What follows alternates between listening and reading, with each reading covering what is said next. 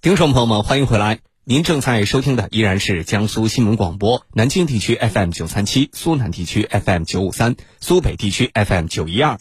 军情观察继续为您直播，我是主持人郝帅。今天节目我们邀请的两位军事评论员，他们是军事专家陈汉平和军事专家袁周。继续关注另外一条国际军情热点：日本和英国签署重大防务协议。未来双方可以互相部署军队，英国和日本为什么越走越近？这会不会搅乱亚太地区局势？军情观察为您详细解读。据《环球时报》报道，日本首相岸田文雄与英国首相苏纳克在当地时间一月十一号在伦敦塔举行了会谈，期间双方签署了一项新的重要的防务协议，也就是互惠准入协定。据报道，这是继澳大利亚之后，日本与第二个国家签署了互惠准入协定。英国政府的声明中表示，互惠准入协定是英国跟日本之间一个多世纪以来最重要的协议。该协议将会允许两国规划和开展更大规模、更复杂的军事演习，并且允许双方相互部署军事力量。那么，英国跟日本怎么就越走越近了呢？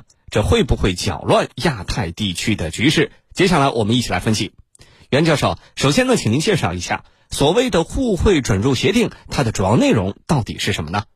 好的，互惠准入协定啊，是指日本与其他国家共同签署，旨在便利双方防务和安全合作的协议。目前，和日本签署了互惠准入协定的国家有两个，一个是澳大利亚，另外一个就是英国。其中，日本和澳大利亚的互惠准入协定是在去年年初签订的，其主要内容是。在双方部队因共同训练或救灾等原因在对方国家暂时停留之际，可以免除入境审查以及随行物品的关税，并简化关于携带武器和弹药的手续。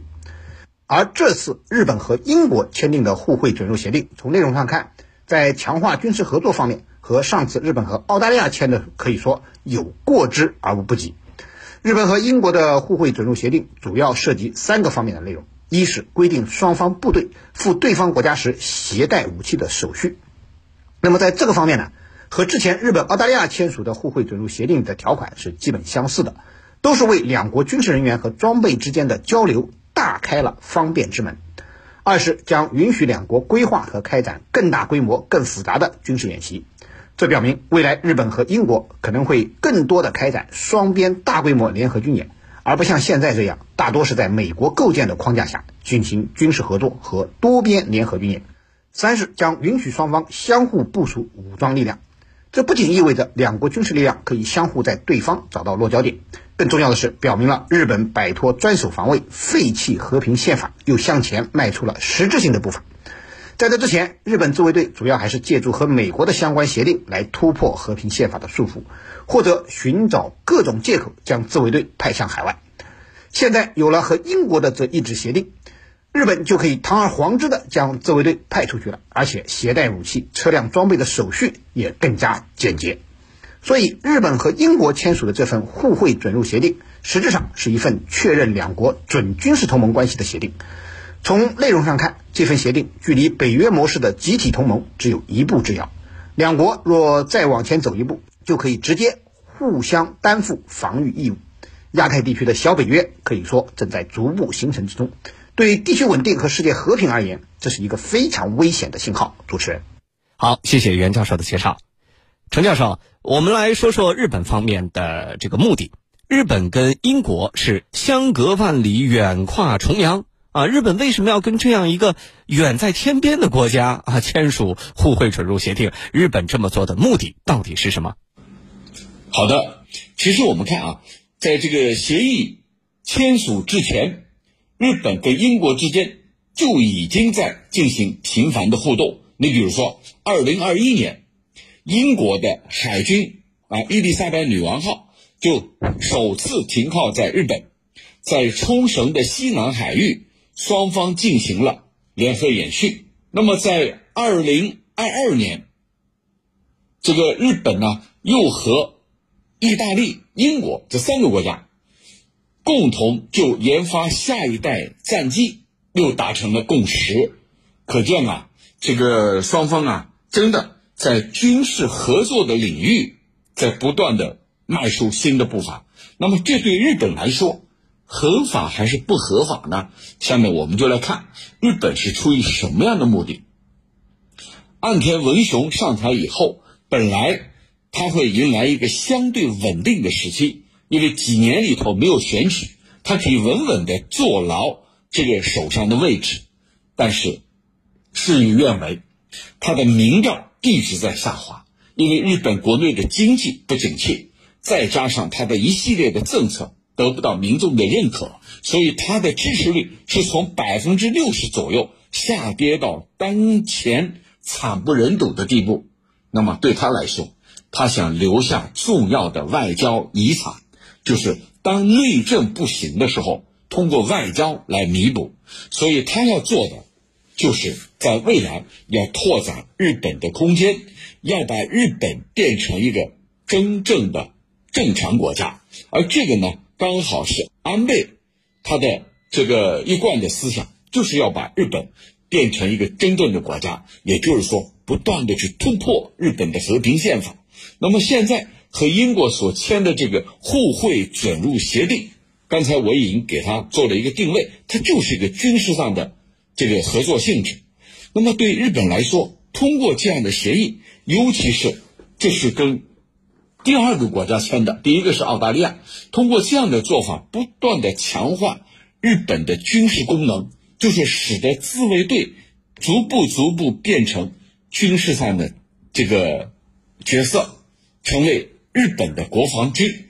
那么你要想做到国防军，你先要把军事上的功能进一步正常化。所以你看，他要签署的这种协定是带有这样的意图的。对日本来说，每一步算盘都打得很精。那么我们再来看英国方面有着这样的考虑。对英国来说，其实前两天我已经分析了，英国想更多的寻求加强在亚太地区的参与度，因为要打造全球英国，而亚太地区又是一个非常重要的地区。对英国来说，你日本有求于他，希望跟他进行这样的合作，那是求之不得的。那么问题是，这样的做法在日本国内有没有支持率呢？其实。呃，此前我也曾经在接受采访的时候也说过，日本国内对你所谓的这个军事化的步伐，所谓的这个要一步步的这个拓展日本国际生存空间，他们是没有兴趣的。老百姓很关注的是日元会不会进一步贬值，生活压力会不会进一步加剧。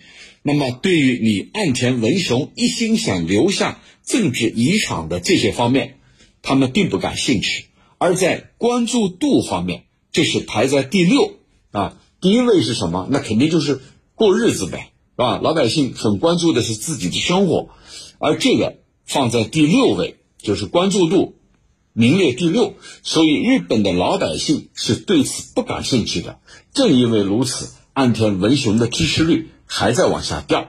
尽管啊，你想一心要打造日本的所谓的正常国家。不断的去突破过去的和平宪法，包括在去年年底把日本的三部安保法律全部修改掉了，这就是迈向未来所谓的正常国家的第一步。那么，日本的核心目的就在这儿，通过这种跟世界各国，包括澳大利亚、印度这些军事领域的合作，让军事这张牌打出来，使它逐步逐步合法化。然后变成一个正常的国家。你看，我也有军队了，我现在军队跟你合作的很好。那么以此来强化日本的这个军事色彩，其实说到底就是为了突破和平宪法，让日本的军国主义死灰复燃。那么目前岸田文雄的支持率依然不高。那么如果说他明年不得不提前选举的话，他依然是一个短命的首相。主持人。好，谢谢程教授的分析。呃，那么我们继续来说，英国方面有哪些考虑？最近几年呢，其实我们看到英国已经越来越多的在插手亚太地区的事务。英国跟日本在军事领域也越走越近了，这次更加是签署了互惠准入协定，这样互相允许部署军队的重大的防务协议。那么，英国的这些动作又有什么样的战略企图呢？对于这个问题，袁教授您怎么看？好的，的确如您所言，英国近年来不断插手印太事务，和日本的军事合作也正日益加强。这一次更是冒天下之大不韪，和日本签署了这样一份带有明显冷战思维和集团对抗意识的互惠准入协定。那么，英国究竟想干什么呢？英国这样做的目的其实很简单，就是要借力日本实现重振英国国力，增强英国国际影响力，以恢复大英帝国昔日的荣耀。具体而言，可以归纳为三个方面。首先是不甘寂寞。自从二战结束之后，英国的国力就在不断衰弱。国际影响力也随之而不断减弱，在国际和地区事务中，英国可以说已经越来越难以发挥重大作用。特别是英国脱欧以后，不仅经济面临困境，而且由于过度依赖美国，成为了美国的帮凶和传声筒，因此在国际上的影响力更是大不如从前。加强和日本的合作，深度的介入到亚太事务之中，在英国看来是其增强国际影响力、发挥大国作用的一个机会。第二呢，以乱磨利。当前，印太地区可以说是世界上最具活力的地区，这对于经济发展面临困境的英国而言，可以说甚是眼红。为了更多的在亚太地区谋取利益，对华强硬派占据主导地位的英国保守党政府选择了加强和日本的合作，共同实施对华遏制政策，通过不断在中国周边惹是生非，以达到乱中谋利的阴谋。第三，暗藏野心。英国和日本加强军事合作签订的一系列协定，表面上看是配合美国的印太战略，共同实施对中国的围堵和遏制，但私下里却隐藏着英国企图最终摆脱美国控制、强化自身国际影响力的图谋。近年来，英日之间的军事互动非常频繁。二零二一年，英国海军伊丽莎白女王号首次停靠日本，并且在冲绳西南海域与日美实施了联合训练。去年年底，英国和意大利。日本三国就共同研发下一代战机达成了共识。另外，日英两国还签订了情报保护协定以及物资劳务相互提供协定等军事协定。可以说啊，日英两国已经不断加强了军事勾连。日英两国的军事勾连总体上来看，目前仍然在美国的印太战略的框架下实施的。但是可以肯定的是，无论是英国还是日本，都暗藏着摆脱美国军事控制的野心。因为这样才标志着他们才能真正意义上成为一个军事大国，所以英国介入亚太事务，一方面是配合美国的印太战略，替美国充当霸权的打手；另一方面，英国也会不断夹带私货，和日本暗通款曲，为最终摆脱美国控制、实现奴隶翻身做主人的梦想而积蓄力量。不过，我觉得用“战略企图”这个词来形容英国的做法，其实是高抬苏拉克了。英国目前在亚太地区的做法，我认为是缺乏战略眼光的，是一种短视行为，并不能起到他所想象的能够重振英国国力、增强英国国际影响力、恢复大英帝国荣耀的战略效果。相反，只能成为美国推行印太战略的工具，以及日本实现突破和平宪法的帮凶。主持人，好，谢谢袁教授的分析。军迷时间，军迷时间。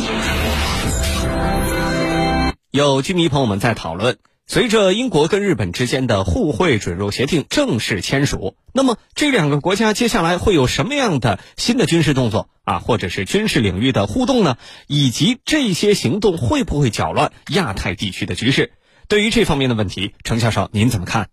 好的，日本和英国所签署的互惠准入协定，包括此前跟澳大利亚也签的这个协定，双方在哪些领域？可以合作呢？其实这个协定，刚才我的定位是，它就是一个军事上的合作协议。只不过呢，我们从名称上来听，叫互惠准入协定，好像是双方互惠互利的一个经贸色彩的协定。其实不是，这是完全是军事安全领域的合作协定。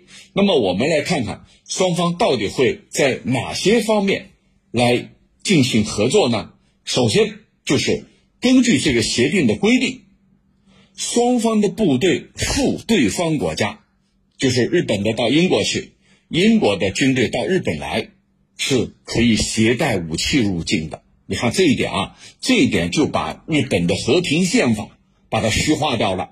也就是说，自卫队员可以拿着武器到别的国家，这怎么能行呢？和平宪法里头是严禁日本的军事这个进入国外的，那现在它可以了，这是一个。第二个呢，就是要进行各种各样的联合训练，还有一个呢叫互操作性。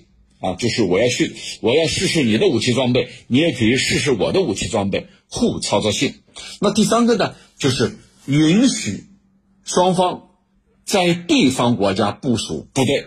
你看这一点，就是英国的部队可以到日本去部署，那日本的自卫队呢，也可以到英国去部署。你看看，这就进一步让日本的自卫队走向海外，对吧？这也是违反日本的。专守防卫的和平原则的，你都把部队派到海外去了。如果因为战事的需要，你动不动武啊？肯定可以动武啊。那这就等于把日本的和平宪法一点点、一点点把它剥离了啊。那么，此外还可以进行什么？你看，从去年，日本的自卫队在千叶县和美国、英国、澳大利亚空降兵所举行的空降兵空投演练来看。双方未来还可以进行各种各样的联合演练，对吧？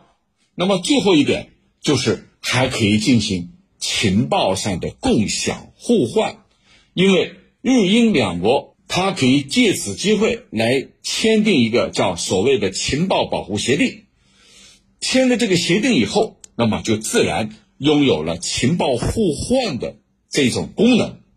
所以呢，这个双方呢还有一个叫。物资劳务相互提供协定，这个呢，其实日本跟印度也签了这个物资劳务相互提供协定，就是我可以给你提供后勤上的补给和服务，你需要子弹我给你，需要劳务我给你。你看，这些都是日本一步步在突破和平宪法啊，把它虚化掉、虚空掉，然后这个走向所谓的正常国家，这就是日本的。阴谋，他的野心就在这儿。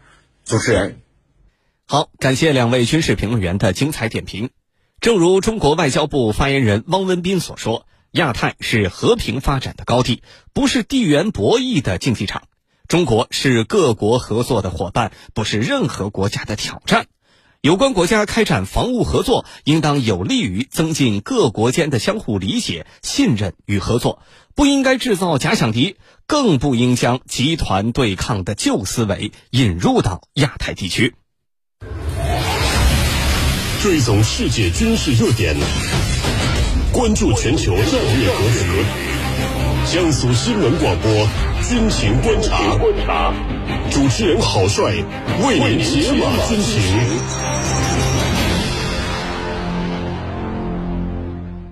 这里是江苏新闻广播军情观察，我是主持人郝帅。接下来呢，继续关注一组国内军情快讯。新年伊始，陆军第七十一集团军紧盯科技之变、战争之变、对手之变，通过体系练兵、科技练兵，实现战训耦合，全面推进军事训练转型升级，锻造听党指挥、能战善战的精兵劲旅。请听中国之声录音报道。九幺五三两。隆冬时节，呵气成霜，在陆军第七十一集团军某陆航旅的飞行训练场上，战机列阵，引擎轰鸣。随着塔台发出起飞指令，由直二零、直十九等各型直升机组成的编队迅速升空，飞赴目标空域，展开多机型融合训练。飞行员孙达东介绍说，新年度旅里严格按照实战要求组织所有机型参训，强化融合意识。探索不同机型间的体系作战效能。未来作战是体系与体系的较量，我们只有不断挖掘不同机型间协同作战效能，整体才会发挥更加强大的作战能力。连日来，陆军第七十一集团军从党委机关到基层一线，从各级主官到普通一兵，从难从严，扎实开展新年度军事训练，立起实战化鲜明导向。持续激发部队官兵练兵热情。某工化旅营长高虎告诉记者，他们将新年度首次考核的场地从训练场搬到了模拟训练室，依托智能信息系统，全时展开模拟考核，实现了以考促训，提升了训练质效。大幅增加模拟训练比重，可以让我们突破场地天候的限制，实现全时训练、实景教学、精准考评，有效节约训练成本，从而大幅缩短专业人才培养周期，实现最大化提升训练资源的利用率，从而呢保证训练质量效益。清晨，随着急促的防空警报声响起，一场应急拉动演练随即展开。陆军第七十一集团军某防空旅官兵闻令而动，奔赴各自站位，迅速构建起一张高中低全时段防空天网。某防空旅连长谢琛山说：“通过实战化演练，有效锤炼了部队遂行野战防空任务的能力。我们组织紧急拉动演练，就是要把实战标准落实到每个环节，突出多内容连贯、多地形交错、多特情处置，让官兵在深打十倍中。”增强打仗意识，提高胜战本领，为新年度训练开好头、起好步。新年新征程，陆军第七十一集团军紧盯科技之变、战争之变、对手之变，全面推进军事训练转型升级，组织官兵练强指挥能力、练实战斗本领、练硬战斗作风，不断提升训练水平，为部队战斗力建设探索新的增长点。陆军第七十一集团军某旅旅长黄海良：新年度，我们紧紧扭住实战化标准，紧盯作战关键节点，紧盯训练短板弱项，不断提升部队实战水平，不断强化官兵联合意识，不断创新升级训练方式，努力锻造一支敢打必胜的精兵劲旅。以上就是本期军情观察为您关注到的主要内容。我是主持人郝帅，代表节目编辑卫青、赵晨，感谢您的锁定收听。明天的同一时间依然是在江苏新闻广播南京地区 FM 九十三点七、苏南地区 FM 九十五点三、苏北地区 FM 九十一点二。我们下期节目与您不见不散。